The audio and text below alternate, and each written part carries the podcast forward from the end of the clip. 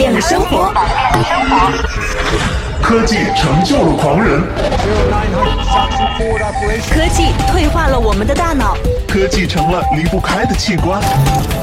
分享最新的科技资讯，领略产品的前世今生，就在科技达人。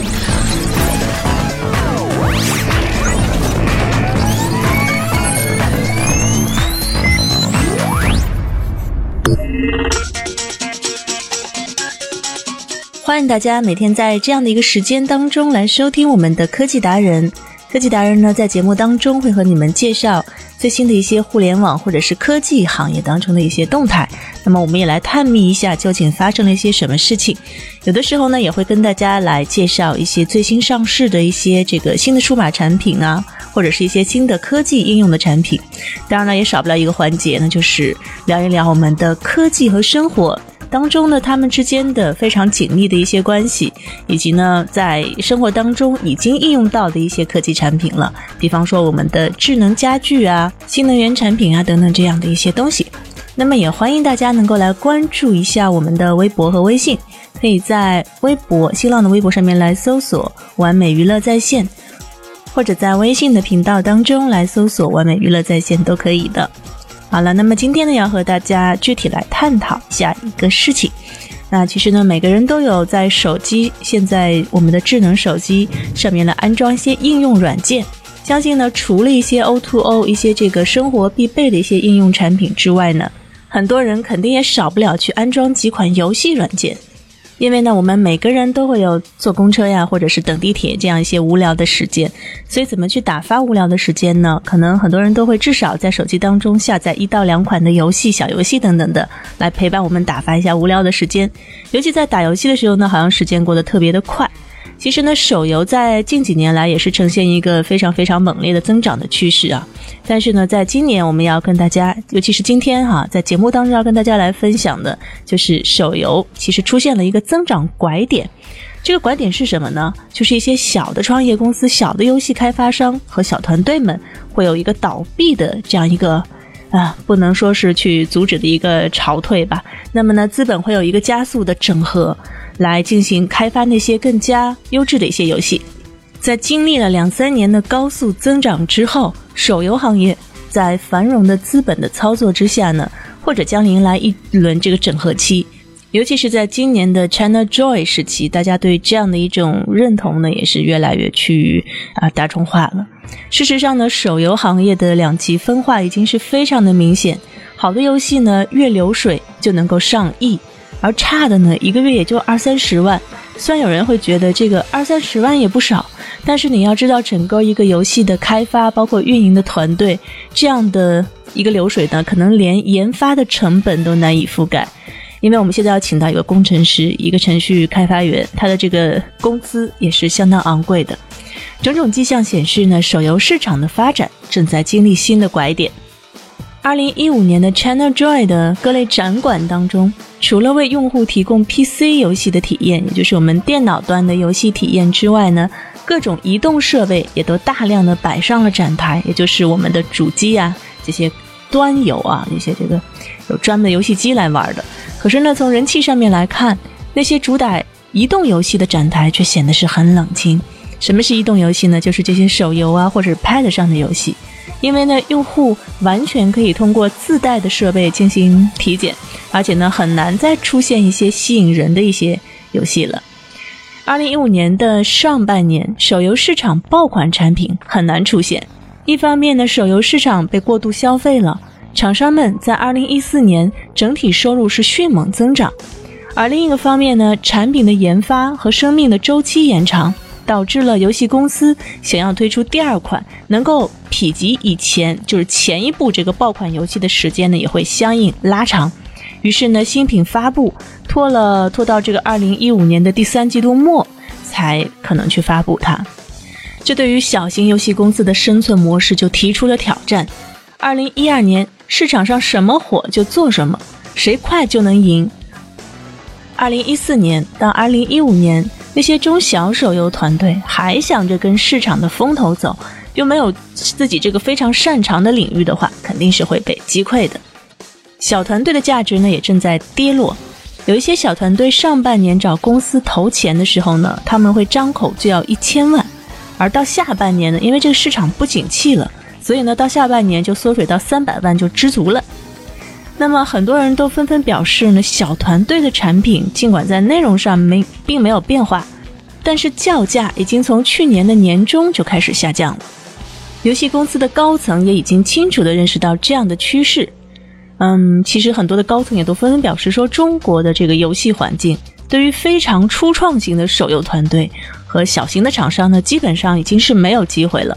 大公司，那主要是端游公司已经是快速切入。那大部分的中型公司呢，就成为了战场厮杀的主力。今年的游戏领域的并购案例呢，将大幅的增加。对于淘汰的名单，很多人这个高层就认为啊，是那些研发实力还没有建立起来的团队。虽然某些公司有一款产品能够在二零一四年去获利，但是呢，这款产品没有深度的研发积累。也难以满足对游戏品质追求越来越高的需求，于是呢就会被市场逐步淘汰掉。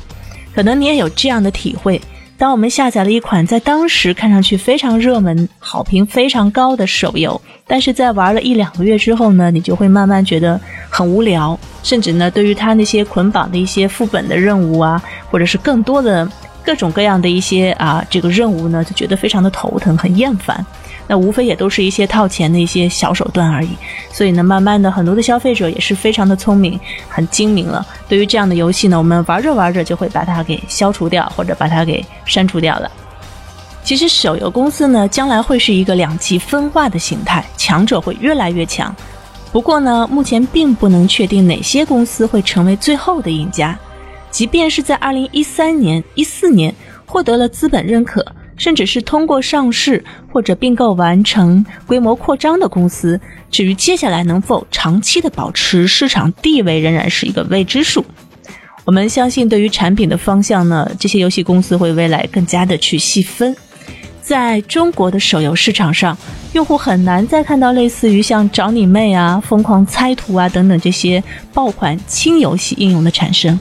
取而代之的是像《梦幻西游》等传统端游 IP 改编成手游的这种比较重度的一个游戏啊，深度游戏，以及呢类型更加细分的针对女性玩家或者是军事题材的游戏，以及呢利用各种影视啊、动漫啊、综艺节目的 IP 推出来的这种同名游戏。国民级的成功产品真的很难再出现。分析的人士都表示呢，未来的发展主流将会是细分市场。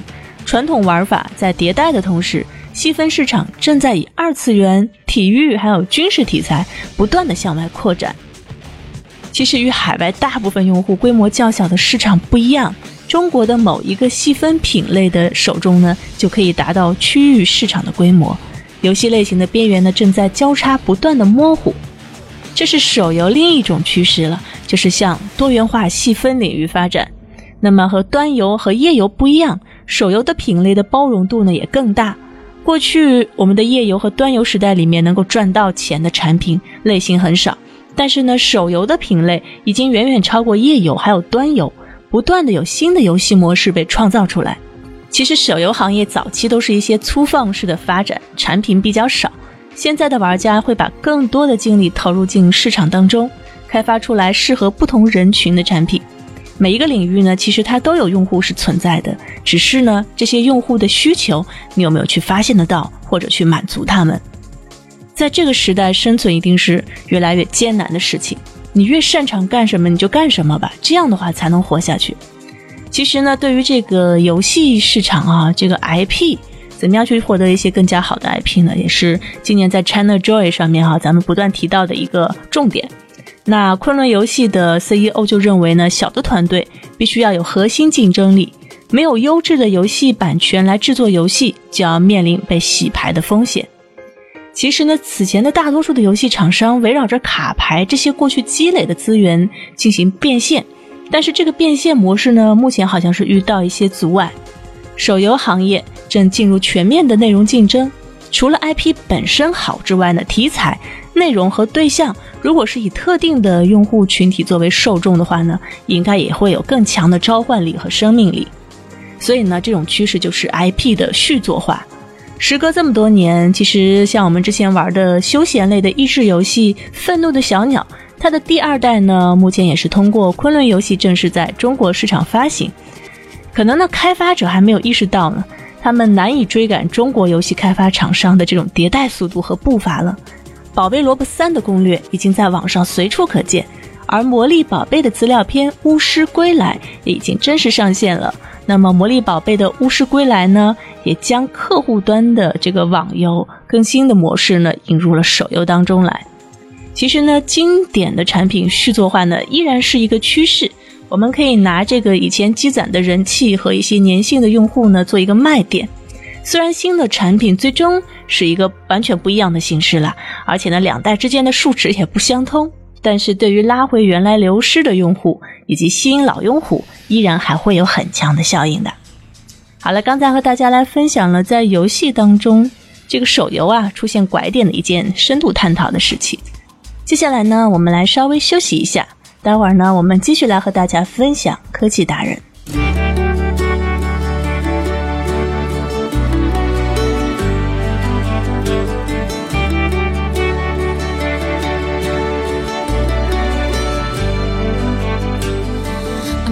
Glad you made time to see me. How's life?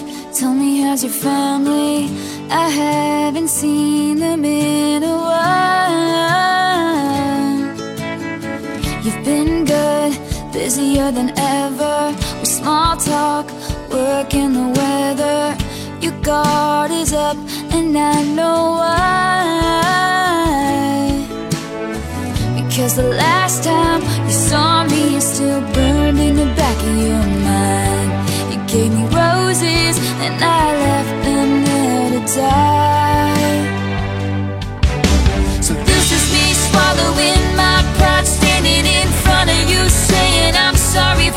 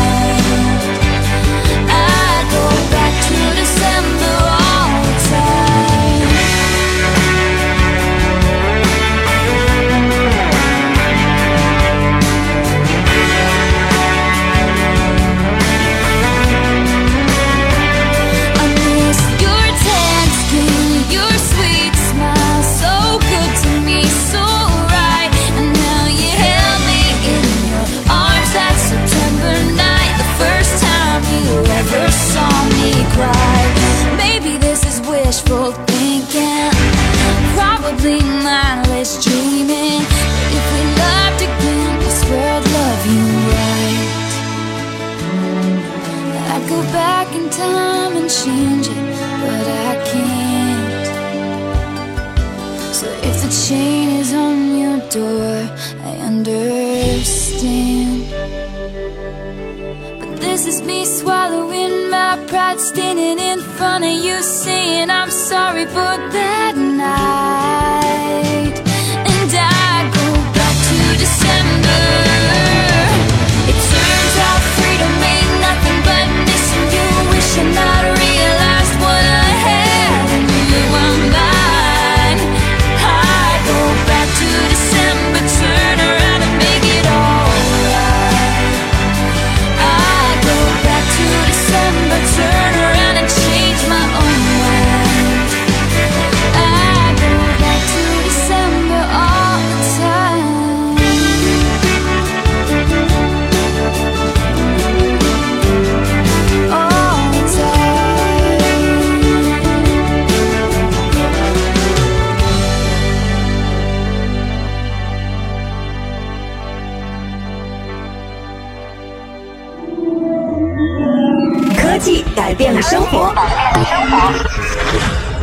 成就了狂人，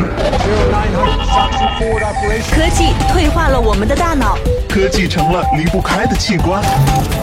分享最新的科技资讯，领略产品的前世今生，就在科技达人。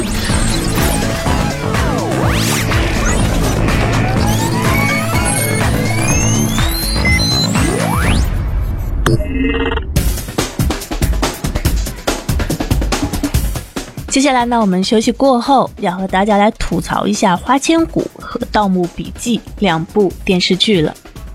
其实这两部电视剧在网络上面一直被网友吐槽，那吐槽点最多的就是他们的特效了。很多人说呢，国内的特效是五毛钱的特效，其实我们听得挺心酸的，但是这个也没有办法，因为以前觉得特效是特别酷，但是呢，现在觉得和想象当中差太多。近日呢，《花千骨》还有《盗墓笔记》两部电视剧呢，在各个平台上面热播，而被网友们吐槽最多的呢是他们的特效。国产影视剧的特效技术虽然也在发展当中，但是较之国际呢，仍然有非常大的差距，甚至呢，连从业者现在都有点失去信心了。那么，特效技术究竟有什么玄机呢？是什么导致了国产特效做得这么差劲？那么，特效行业当中有哪些公开的秘密呢？我们今天带大家一起来探秘和揭晓。我们首先要跟大家来聊一聊什么是特效。在影视剧当中的人工制造出来的假象都被称为特效了。特效呢是由法国人 George 梅里爱首创的。首部十四分钟的特效短片《月球历险记》是在一九零二年的时候诞生的。这部电影呢运用了蒙太奇、定格动画、特殊化妆等等手段。从这部电影之后，特效电影的这个概念被逐步的推广开来，终究形成了影视中不可或缺的一种技术手段。影视特效技术发展到今天，主要包括了应用抠像和背景合成，能够将三维动画角色和实拍的场景结合起来的数字合成技术。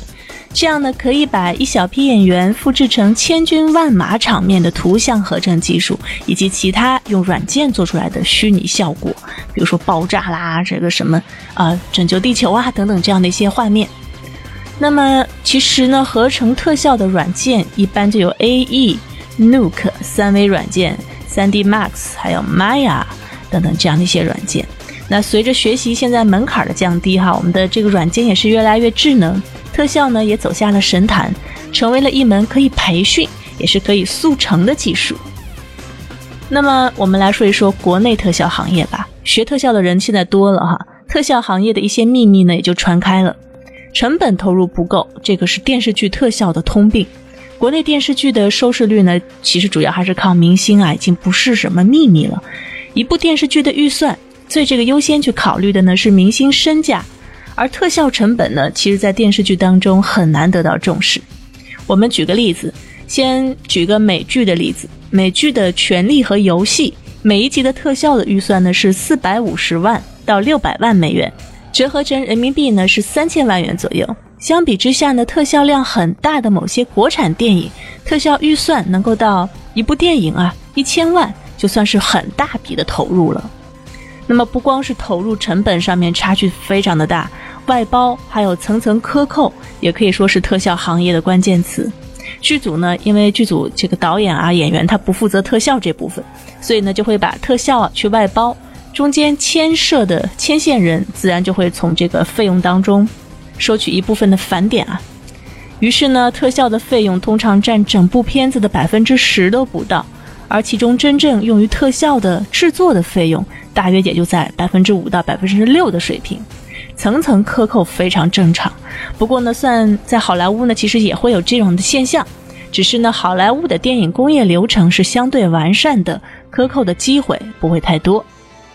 根据一位呢曾经不愿意透露姓名的特效师透露，目前呢正在热播的某部电视剧的特效外包给了将近十个不同的特效团队，那每一个团队呢负责的角色是不一样的，由剧组的工作人员来统筹。确保不同特效团队的特效呢不至于南辕北辙，所以呢，你看这十个团队就要扒十层皮，那这样下来的话呢，我们的制作经费是非常短缺的。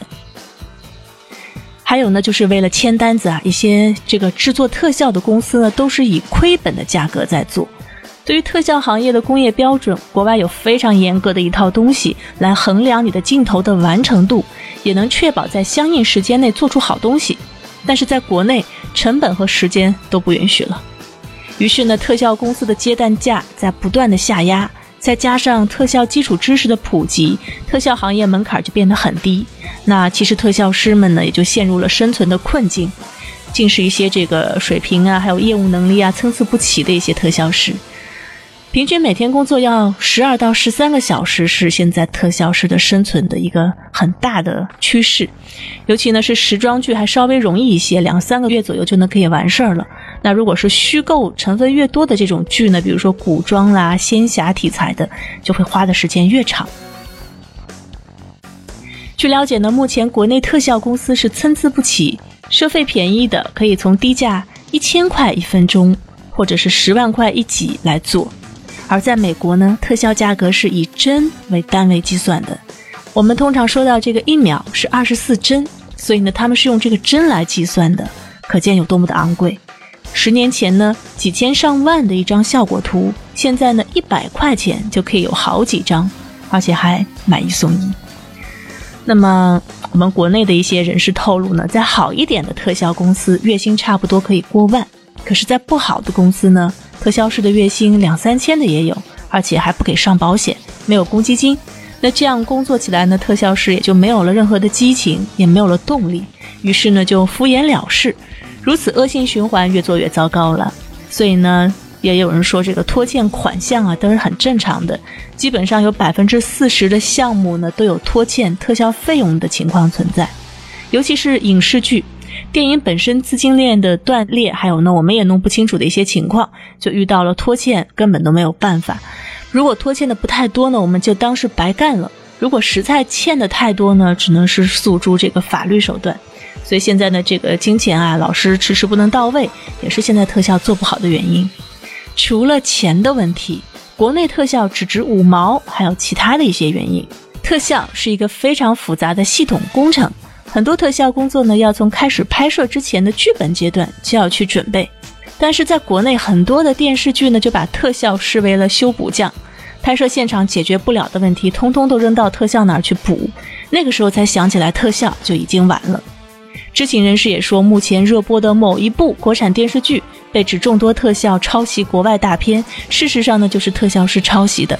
通常呢，原创一个特效镜头的话，顺利的情况下也要一到两周。但是抄袭一个，除去下载原片的时间，修改只需要一到两天。